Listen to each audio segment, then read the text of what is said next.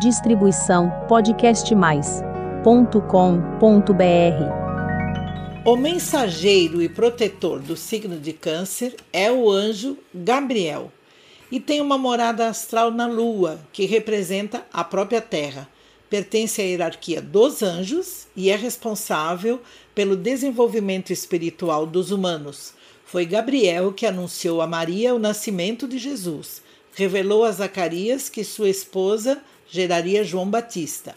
Ele instruiu as almas ou os espíritos dos bebês durante os nove meses de gestação.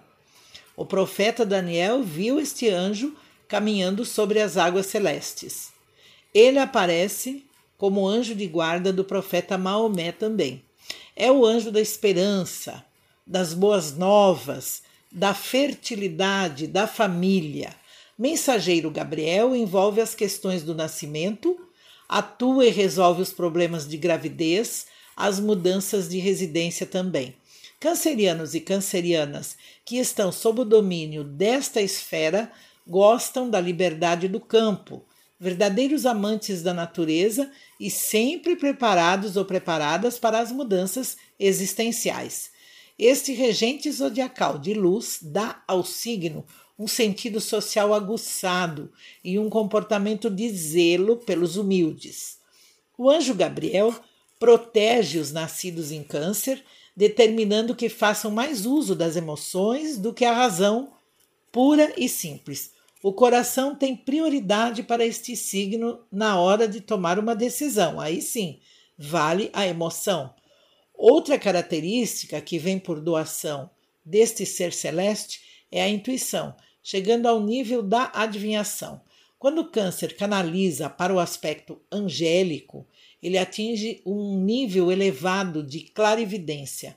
Agora, se não consegue decifrar o que está canalizando, torna-se irritadiço ou irritadiça, indeciso, indecisa, e aí vem aqueles momentos, né, é, dos devaneios inexplicáveis. Reage de acordo com o meio e o momento que vive e em tempos como os atuais, por exemplo, de processos tão negativos no planeta e de sofrimento por conta da pandemia, câncer precisa realmente aprender a controlar as reações emocionais e consegue de maneira serena e satisfatória, buscando a sintonia, a conexão com o seu protetor zodiacal Gabriel, que está sempre de plantão para dar a assessoria que precisa do astral e colocar as coisas no lugar, anular a amargura, devolver o equilíbrio entre emoção e razão para que possa tomar atitudes mais claras e benéficas.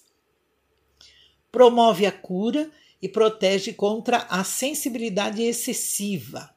Ao invocá-lo, anula a carência e o pessimismo. Você se torna mais forte, implacável, afastando rapidamente qualquer mal que possa tentar ou se aproximar à sua volta.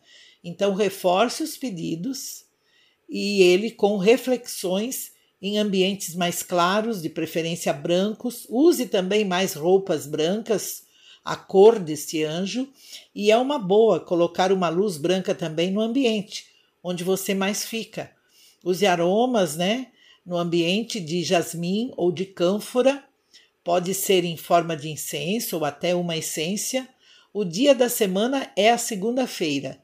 E diga sempre a seguinte frase como o mantra do seu anjo: Fazei de mim um instrumento de vossas intenções, dissolva as negatividades.